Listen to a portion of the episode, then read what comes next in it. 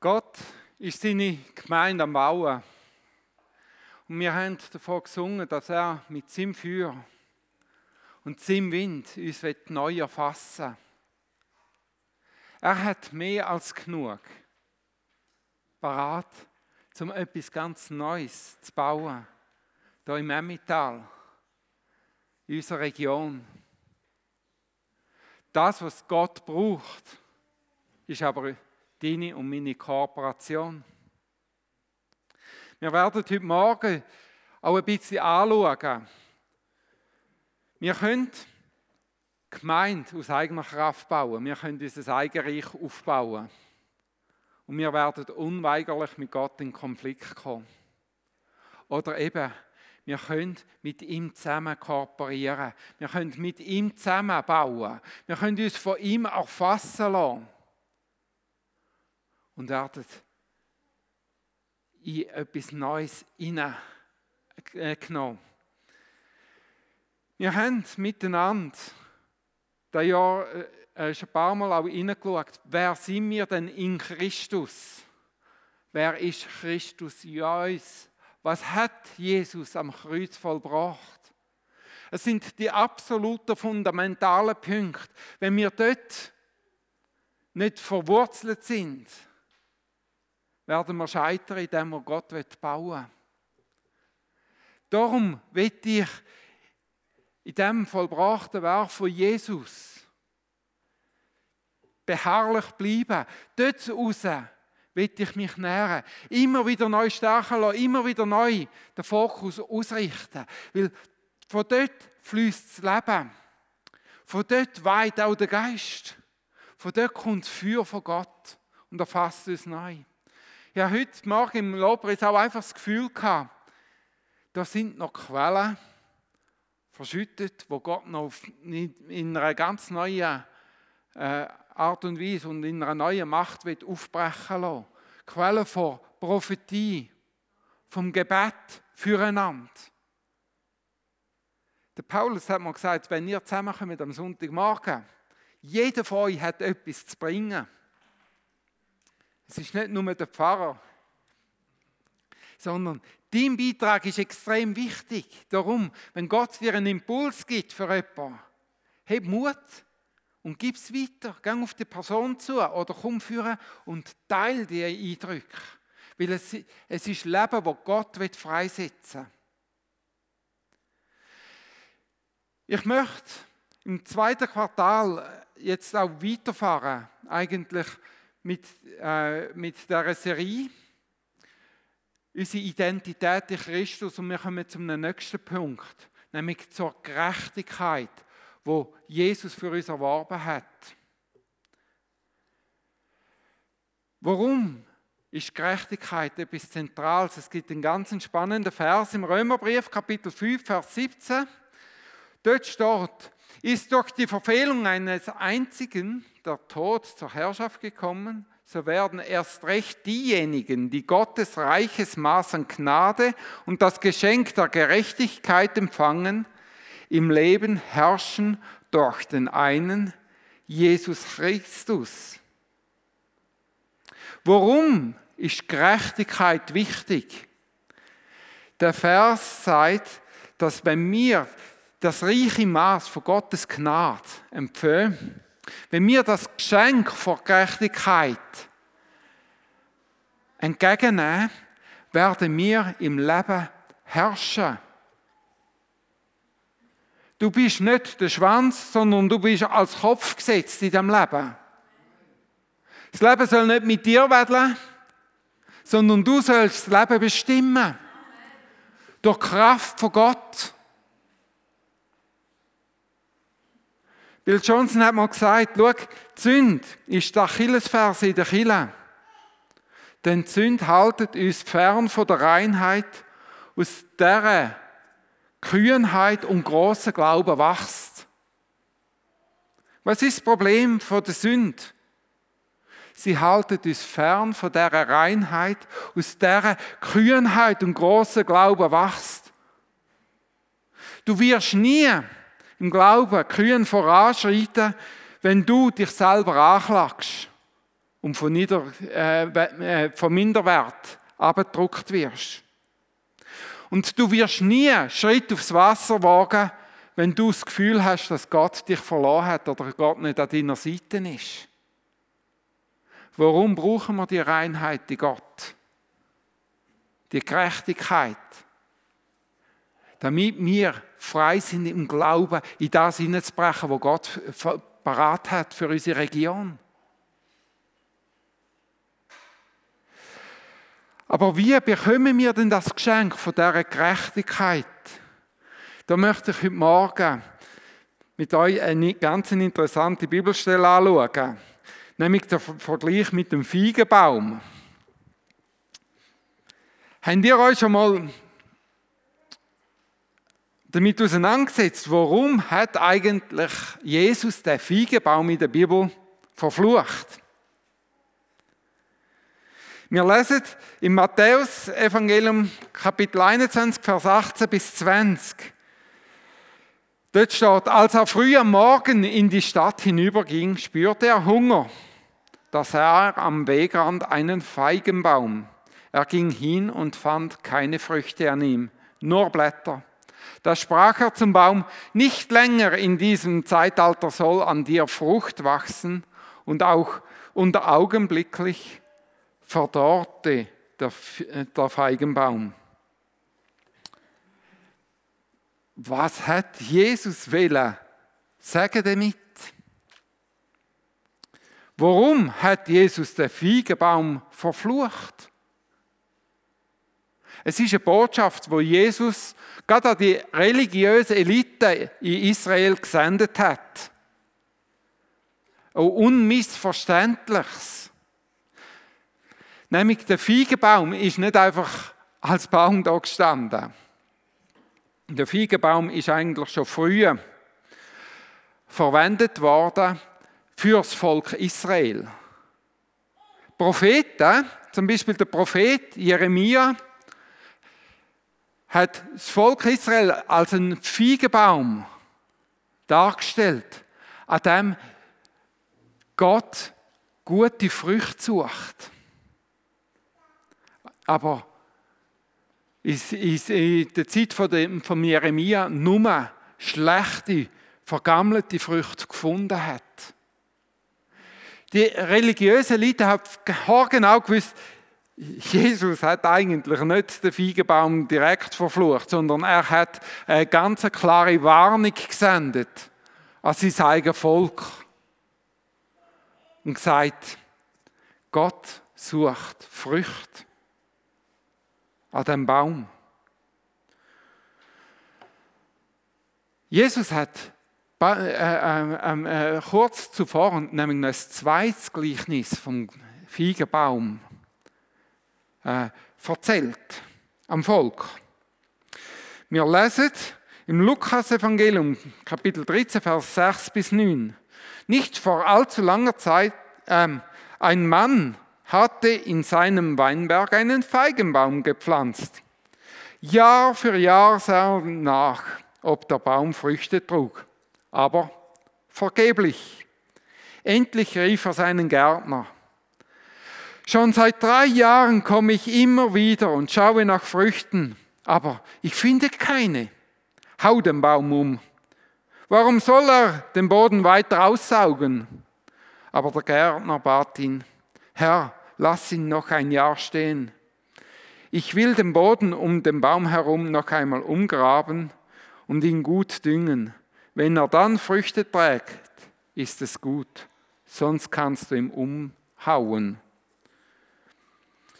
Was hat Jesus mit dem Gleichnis gesagt? Auch Gott zur religiösen Elite von Israel. Er sagt, Gott ist der Eigentümer von dem Garten. Er hat einen Baum gepflanzt, einen Feigenbaum, sein Volk. Aber der Feigenbaum bringt einfach keine Frucht. Der Gärtner ist Jesus, der gekommen ist. Drei Jahre hat der äh, Baum schon keine Frucht gebracht. Drei Jahre hat Jesus dient. Und Jesus sagt, ein weiteres Jahr. Komm, wir graben nochmal um. Wir buttern nochmal so richtig Wort rein. Äh, ähm, dass der, möglichst der Baum die Wort aufsucht und endlich die Frucht bringt, zu der er gesetzt ist. Wenn nicht, dann hauen wir den Baum um.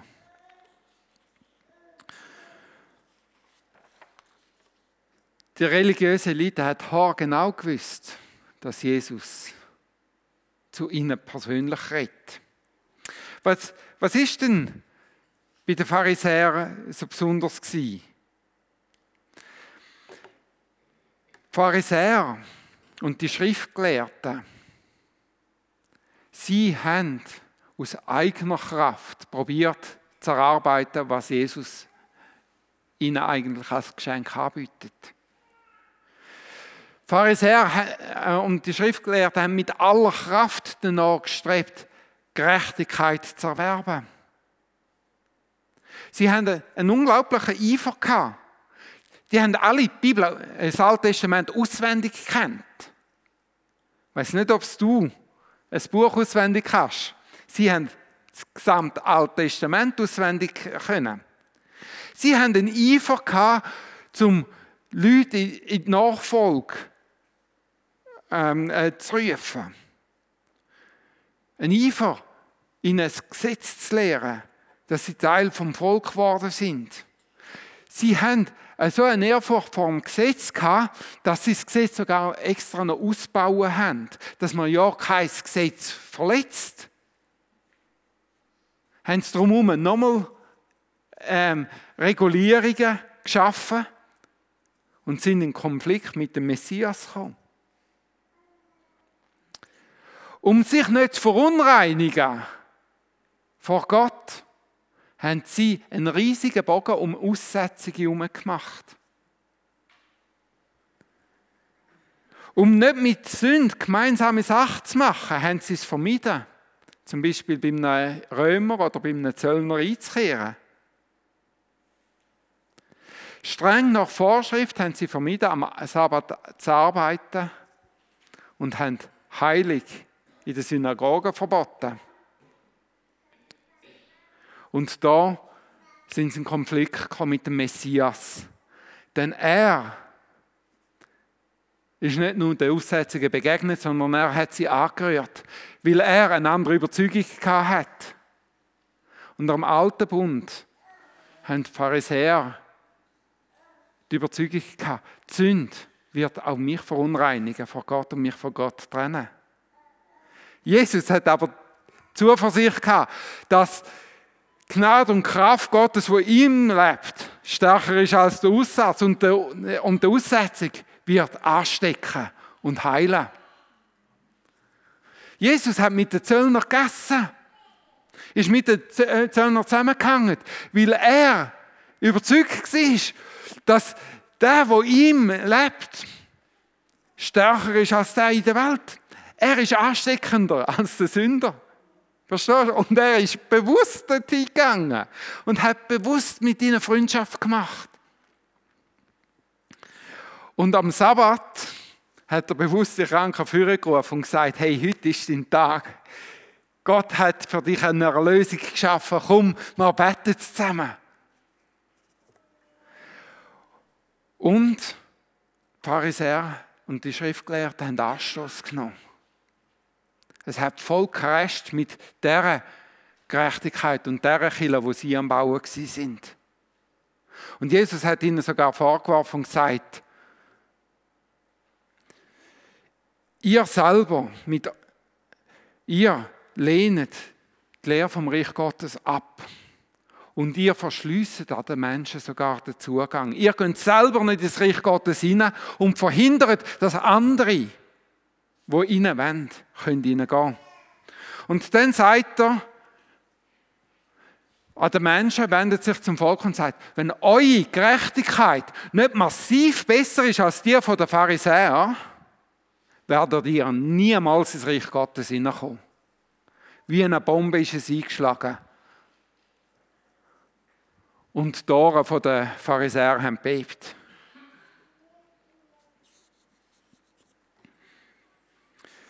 Und genau in diesem Kontext, in diesem Konflikt, nimmt Jesus das Gleichnis vom Feigenbaum.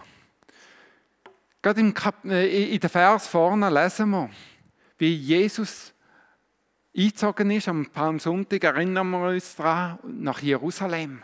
Und dann ist er direkt in den Tempel hineingegangen. Und was lesen wir im Tempel? Wie Jesus hineingeht. Und dann hat er alle, die Handel getrieben haben im Tempel, und verkauft haben, hat er rausgetrieben. Er hat den Tisch von den Geldwechsler umgeworfen und den Sitz von den Taubenverkäufer. Hast du dir schon mal überlegt, was haben denn die verkauft? Im Tempel. Sündopfer haben sie verkauft.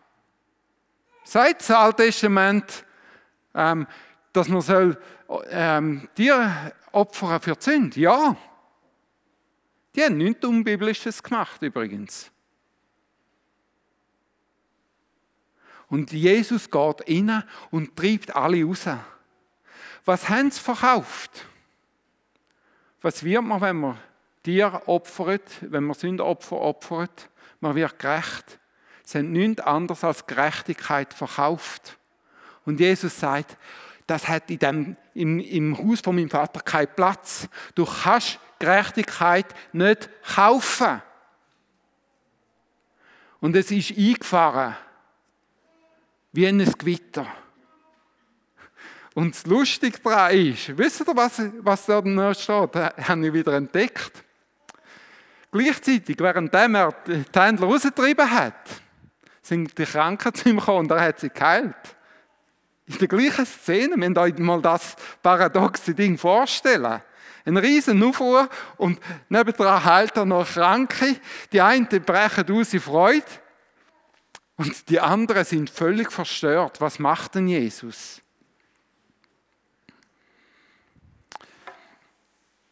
Könnte es sein, dass Jesus mit dem Umwerfen von diesen Wechsel Wechseltisch einen anderen Wechsel andeutet? Nämlich, dass der alte Bund zum Ende kommt und Gott einen neuen Bund für die Menschen öffnet. Dass das Kaufen von Gerechtigkeit zum Ende kommt. Weil bei Gott Gerechtigkeit nur als Geschenk kannst annehmen Könnte es sein, dass das ein prophetisches Zeichen sogar war? Dass dass äh, das Kaufen von Selbstgerechtigkeit das Ende findet, weil einer sein Blut hingegeben hat, um dich aus der Sünde und der äh, Sklaverei vor Sünde freizukaufen.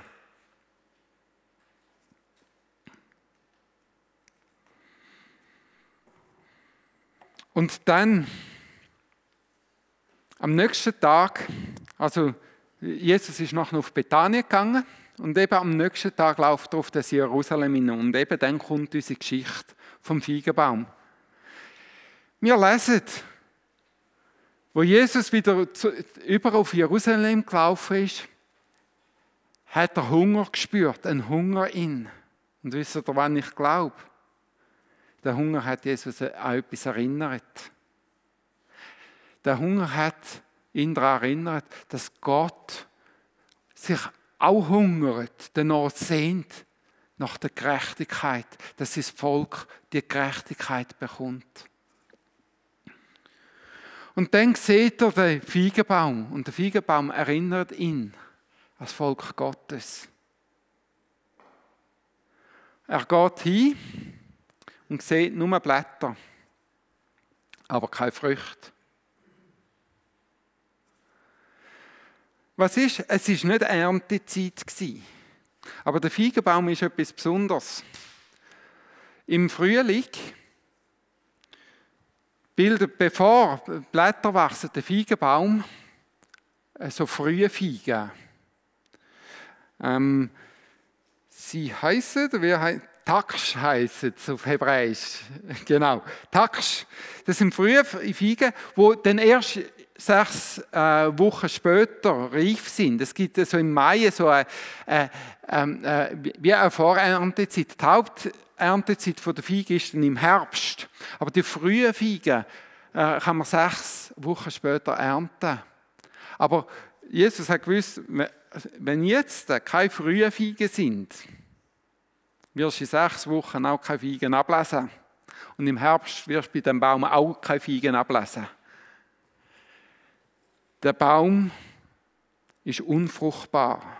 Das nicht Vorhandensein von diesen Tags, von diesen frühen ist ein Beweis von der Unfruchtbarkeit vom Baum. Und Jesus hat sich daran erinnert, wie Gott nach, der, nach Frucht vor Gerechtigkeit in den Menschen sich sehnt, wie Gott umschaut. Es hat ihn daran erinnert, der Baum hat einen äußeren Schein, gesund sein. Er hat viele ähm, Blätter. Es macht einen äußeren Anschein, dass er gesund ist. Aber er trägt keine Frucht. Und Jesus verflucht den Baum und der Baum verdorrt augenblicklich. Anstatt Frucht von der Gerechtigkeit hat Jesus nur Blätter vor Selbstgerechtigkeit bis im Volk gesehen. Und hat eine ganz starke Warnung als gesamte Volk geschickt und gesagt, Leute, der Weg funktioniert nicht.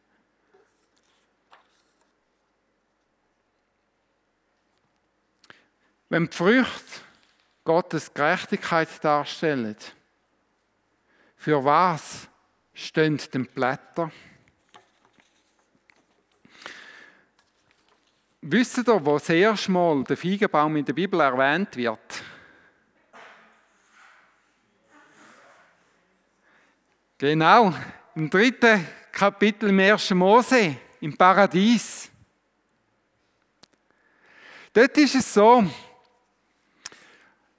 Adam und Eva, sie haben ja alles im Paradies. Es hat keinen Mangel.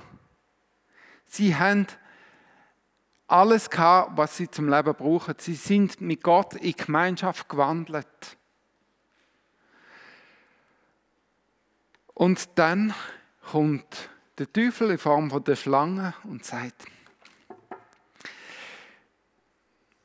Habt ihr euch eigentlich schon mal überlegt, sobald ihr von diesen Früchten vom Baum, von Erkenntnis esset, die ihr ja nicht solltet, werden euch die Augen aufgehen. Und ihr werdet wie, wie Gott sein. Ihr werdet wissen, was für euch gut und böse ist. Könnt ihr ganz so gut an den Schweizer sagen? Wir wissen, wir wissen doch selber gern, was für uns gut und böse ist, oder? Wir entscheiden doch das lieber selber. Und der Mensch hat sich entschieden und gesagt, wäre doch eigentlich, wäre das nicht besser, wir würden selber entscheiden, was für, für mich richtig und falsch ist. Und sie nehmen von dieser Frucht und essen von dieser Frucht von der Unterscheidung von Gut und Böse. Was macht das für, für dein Leben für einen Unterschied? Können entscheiden, wenn, äh, ob es gut oder böse ist? Wenn, wenn du alles hast, was du brauchst. Er sagt null Einfluss. Die Frucht vom Baum von Erkenntnis könnte man auch umschreiben mit der Selbstbestimmung. Mit Selbstbestimmung. Und wir Schweizer sind so gut in der Selbstbestimmung. Und dann beißen sie die Selbstbestimmung und ihnen gehen die Augen auf. Und das Erste, was sie sehen, ist, dass sie nackt sind. Und sie bedecken ihre Blöße mit einem Feigenblatt. Wieder der Feigenbaum, ganz da. Was spannend ist, ist, was hat sich verändert? Was bedeutet das, dass sie entdeckt haben, dass sie nackt sind? Eigentlich hat sich gar nichts verändert.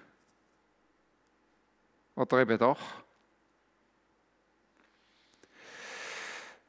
Die Würde und die Wertschätzung, mit der Gott sie gekleidet haben, wo sie ohne Scham haben können leben, ist plötzlich verschwunden. Die Herrlichkeit und die Schönheit, die sie vor Gott hatten, ist plötzlich verflogen. Die Selbstbestimmung und die Loslösung von Gott haben sie an der Herrlichkeit beraubt, die sie bei Gott selber hatten. Es ist eigentlich wie, man kann es vergleichen, wie mit dem Mond, wo von der Sonne angeschonen wird. Wenn du den Mond von der Sonne wegnimmst, strahlt nicht mehr. Genau das ist beim Mensch passiert. Die Schönheit, die Würde, die Wertschätzung, was sie bei Gott hatten, ist plötzlich verflogen gewesen, weil sie sich von Gott gelöst haben. Das ist der Sündenfall. Und dann lesen wir, wie der Mensch Feigenblätter genommen hat und das Hebräisch sagt, eine Teilbedeckung. Im Deutschen heißt sie haben sich einen Schurz gemacht. Im Hebräischen heißt es eigentlich, sie haben den notdürftigsten Teil vom Körper von ihrer Scham bedeckt. Das notdürftigste. Gibt es ein besseres Bild für Selbstgerechtigkeit? Was macht Selbstgerechtigkeit? Sie bedeckt das Notdürftigste. Gerade das Peinlichste ist abdeckt in einer Art, und doch kann sich jeder vorstellen, was dahinter steckt. Und der Mensch hat angefangen, sich selber zu rechtfertigen sich selber mit Wert zu schmücken, sich selber zu reinigen, sich selber zu kasteien, anzustrengen. Immer wieder, um zu resignieren und zu merken, das, was ich mir eigentlich sehe, bekomme ich aus eigener Anstrengung nicht. Wir Menschen, wenn wir fallen, wir probieren, unseren Mangel zu bedecken. Das ist völlig natürlich. Und die Bibel nennt es eine Teilbedeckung. Schau, wenn du in eigener Kraft probierst, Gerechtigkeit zu wirken, es wird immer nur ein Teil bedecken. Du wirst das Gefallen bei Gott dir nicht können erarbeiten Du kannst so gut werden wie die Pharisäer, musst dich aber anstrengen. Und zwar ziemlich. Und Jesus sagt, wenn eure Gerechtigkeit nicht massiv besser ist als die der Pharisäer, werdet ihr niemals ins Reich Gottes einkehren. Wenn wir Selbstgerechtigkeit dazu benutzen, um Gott zu gefallen, werden wir eins auf jeden Fall entdecken, es wird nie genug sein. Wenn du aus eigener Kraft probierst, Gott zu gefallen, es wird nie genug sein. Es wird immer Sachen geben, die du kannst besser machen kannst. Und wie reagiert der Mensch darauf? Adam und Eva, sie haben sich versteckt. Rückzug. Passiert auch bei uns. Verstecken vor Gott, nicht in den Gottesdienst zu gehen. Verstecken von Menschen, sich zurückziehen aus Beziehungen. Ist lustig. Im, ähm, mir ist das so aufgefallen, wo wir in der Gemeindegründung in Zürich sind. Es hat Leute dort gehabt, wenn sie wieder mal gefallen sind, sind sie einfach zwei, drei Monate abgetaucht. Du sind einfach nicht mehr erschienen bei den Treffen. Und irgendwann, wenn sie wieder irgendwie den Trick gefasst haben, sind sie wieder mal auftaucht.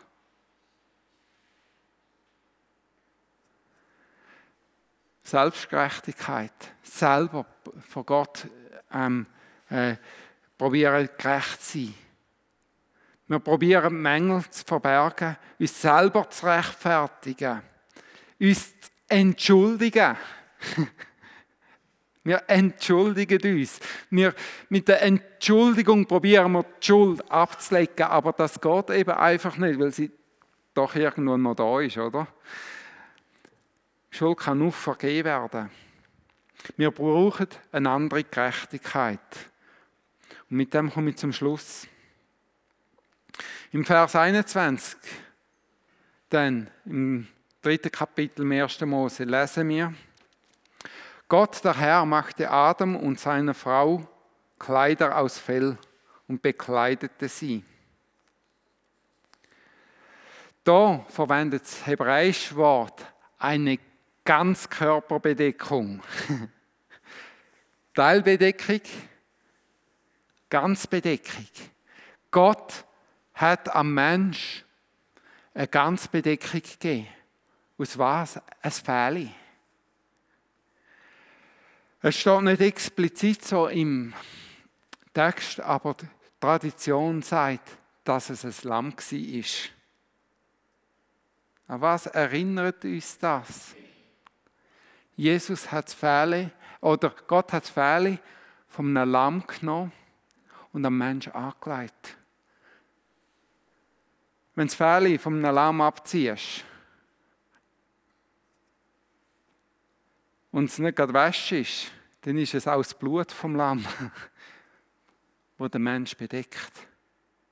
Es ist ein mega starkes Bild, wo Gott ganz am Anfang das erste Mal, wo der Mensch sich losgelöst hat und gefallen ist, hat Gott ein Zeichen gesagt und gesagt, ich will dich mit, mit, mit dem Fell von einem Lamm bekleiden.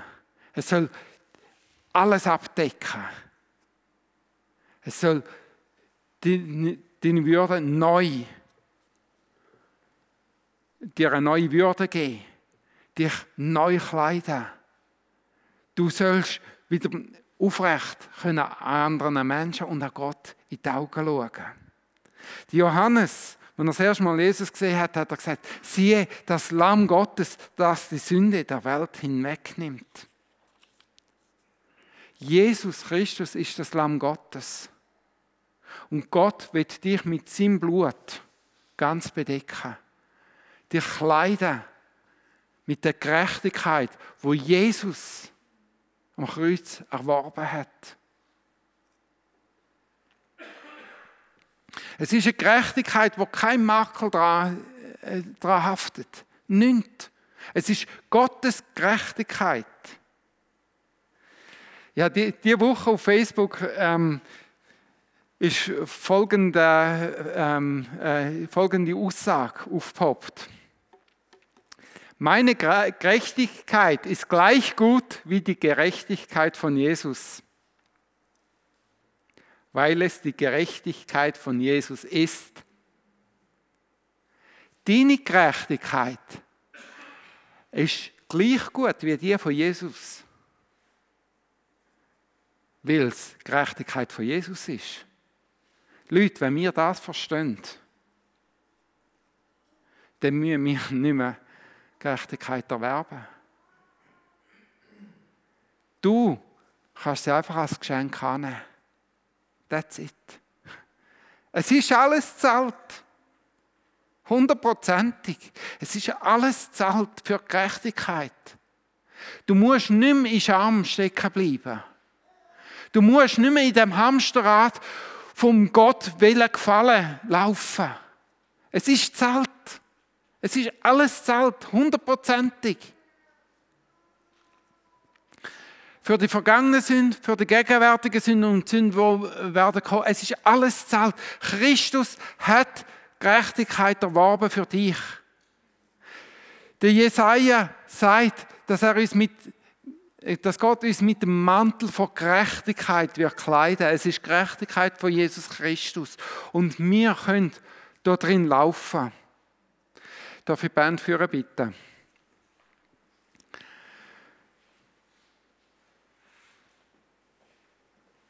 Du musst nicht in Anklage stecken bleiben. Wir wollen jetzt nochmal vor Gott kommen Und Ben wird das Lied anstimmen, gell? Ich komme an den Ort, wo du mich einfach äh, lieb hast. Stimmt. Genau. Und wir dürfen das singen. Es ist, es drückt eigentlich genau das aus, was Gerechtigkeit ist. Ich komme an den Ort, wo du mich einfach lieb hast. Du kannst einfach sein bei Gott. Du bist gerecht. Wenn Gott dich anschaut, dann sieht er nicht deine Sünden. Er sieht das Blut vom Lamm und sagt, es ist zahlt für dich. Lasst uns von Gott die Offenbarung schenken, verstehst du? Es ist eine Offenbarung, zahlt ist es vor 2000 Jahren warten und wartet auf dich. Lass dir schenken. Weil aus dieser Gerechtigkeit wird die Kühnheit vom Glauben herauswachsen. Weil du weißt, wenn ich auf das Wasser schreite, mein Gott ist bei, bei mir. Er hat, er hat Gerechtigkeit erworben, er ist mit mir im Alltag unterwegs. Lasst uns von Gott die Offenbarung schenken,